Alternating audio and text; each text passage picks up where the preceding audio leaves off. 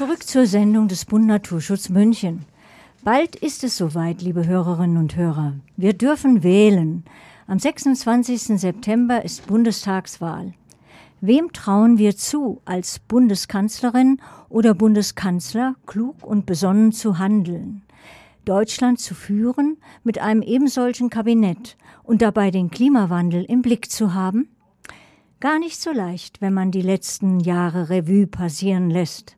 Unerwartete, teils vollkommen bedrohliche Ereignisse, die unser Selbstverständnis erschütterten, waren und sind immer noch gegenwärtig. War und ist es die Quittung für unsere Sorglosigkeit im Umgang mit der Natur? Zum Schutz des Klimas sind eher ungeliebte Maßnahmen notwendig. Sind wir als Gesellschaft bereit, diese verantwortlich zu unterstützen? Schließlich, wie lassen sich die Strategien der Klimaleugner im Wahlkampf kontern? Vielleicht finden Sie einige Antworten in unseren Beiträgen. Beginnen wir mit Christoph Timpel. Er ist Leiter für den Bereich Energie- und Klimaschutz beim Öko-Institut in Freiburg. Kollegin Eva Dutz führte das Interview.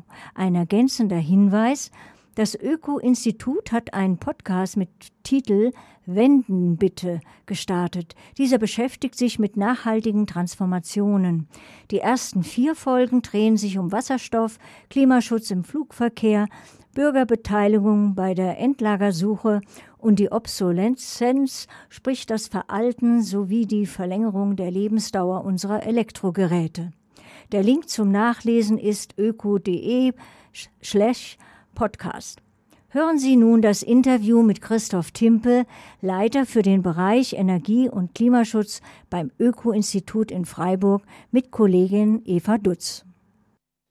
Guten Morgen, Herr Timpe. Schön, dass Sie sich Zeit genommen haben. Ja, guten Morgen, Frau Dutz. Am Ende der Ära Merkel möchten wir eine kurze Bilanz zum Thema Klimaschutz mit Ihnen ziehen.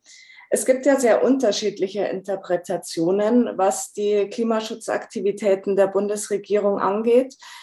Die Opposition beispielsweise wirft der Bundesregierung vor, sie habe ein Chaos in der Energiewende angerichtet. Die Kanzlerin selbst lobt sich für ihr persönliches Engagement und als Bürger, quasi unbeteiligter Bürger, denkt man sich manchmal, dass drei Jahre kaum etwas Wesentliches passiert ist und nur jetzt kurz vor der Wahl die entsprechenden Politiker das Thema Klimaschutz wieder auf der Agenda haben. Wo stehen Sie denn als unabhängiger Wissenschaftler in diesem Spannungsfeld?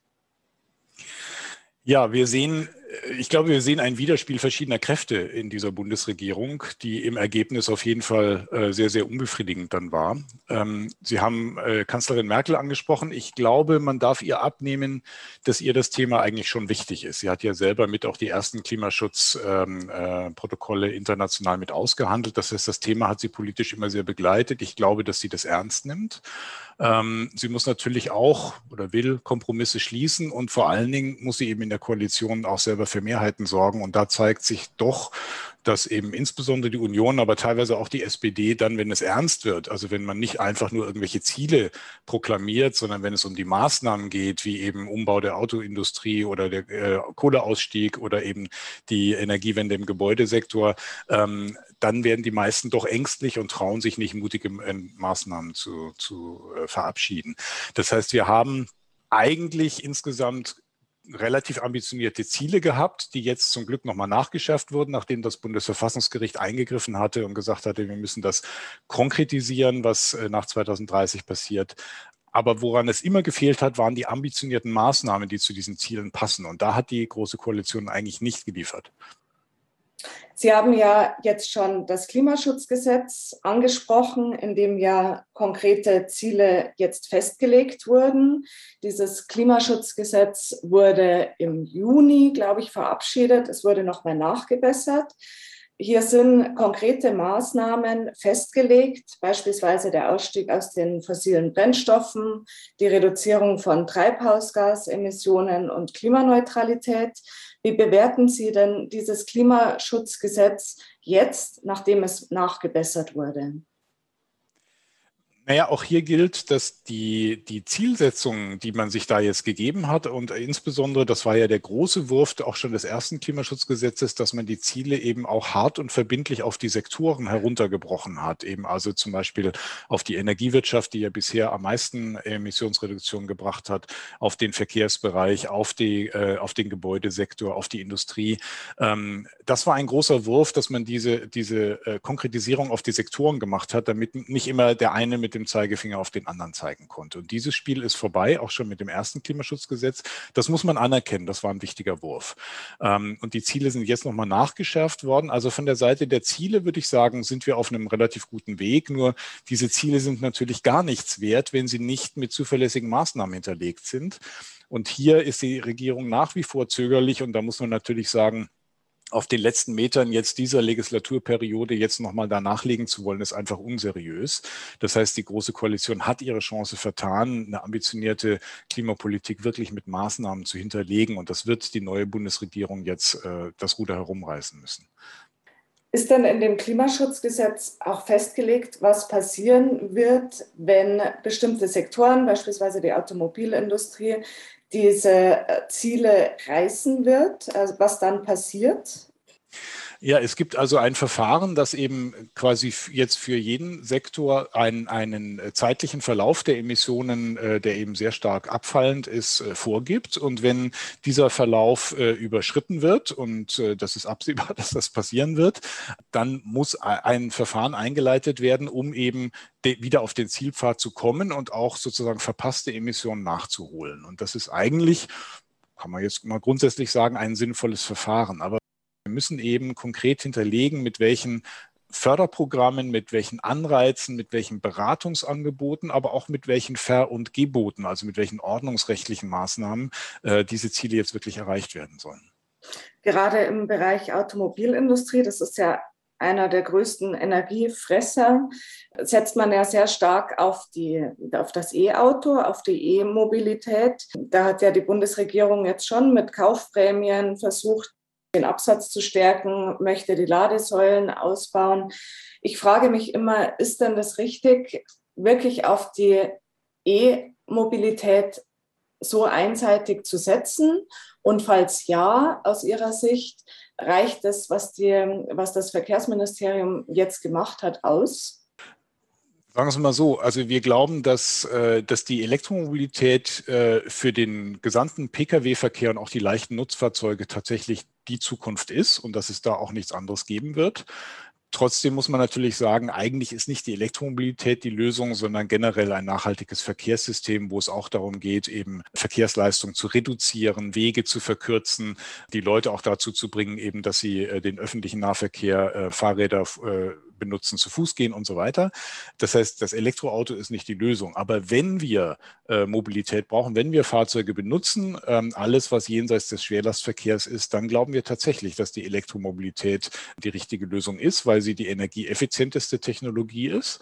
Ähm, wir haben dabei ein paar Herausforderungen. Ähm, das eine sind die ganzen Fragen der äh, Ressourcen und Rohstoffe, die eingesetzt werden, wo wir relativ zuversichtlich sind, dass wir durch äh, gute sozusagen äh, Kriterien bei der Beschaffung dieser Stoffe und auch durch das Recycling von ähm, zum Beispiel benutzten Batterien da die Probleme ganz gut lösen können.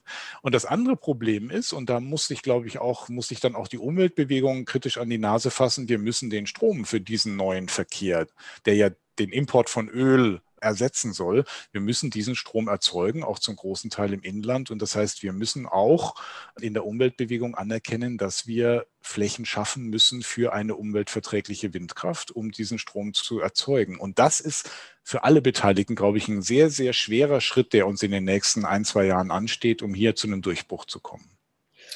Sie haben ja eingangs äh, gesagt, dass Sie das, was die jetzige Bundesregierung geleistet hat, als unbefriedigend einordnen würden. Was würden Sie sich denn von einer kommenden Bundesregierung wünschen? Wir brauchen, glaube ich, in allen Sektoren äh, eine Verschärfung der, der Maßnahmen, die eben zu den ambitionierten Zielen, die jetzt festgelegt wurden, äh, tatsächlich passen. Und dazu gehört natürlich, dass man sich äh, anschaut, wie man den Kohleausstieg beschleunigen kann. Ähm, das Ziel 2038 ist absurd, wenn man das in Verhältnis setzt zu den äh, Klimaschutzzielen, die wir haben. Wir müssen äh, noch mal kurz zur Verkehrspolitik. Wir müssen eben auch da die klaren Signale setzen. Die Bundesregierung ist eigentlich da quasi rennt hinter der Industrie her. Die Industrie, äh, Autoindustrie hat sich da schon viel stärker entschieden, dass sie den Wandel wirklich will. Und das Bundesverkehrsministerium scheint da eher äh, der Bremser in der Entwicklung zu sein. Da muss viel mehr passieren. Wir brauchen die richtigen Rahmenbedingungen im Gebäudesektor. Ähm, wir müssen hier schauen, dass wir eben alle Gebäude, die in den nächsten Jahren saniert werden, dass sie wirklich tief saniert werden, also gut, äh, energetisch gut saniert werden und dass wir auch die Wärmeversorgung äh, CO2-frei organisieren können. Dazu gehört zum Beispiel auch ein absehbares Verbot für alle monovalenten, also nur mit diesem Energieträger laufenden fossilen Heizungen, also nicht nur Ölkessel, sondern auch Gaskessel werden wir irgendwann verbieten müssen, um eben wirklich von dieser Technologie, von diesen fossilen Energieträgern wegzukommen.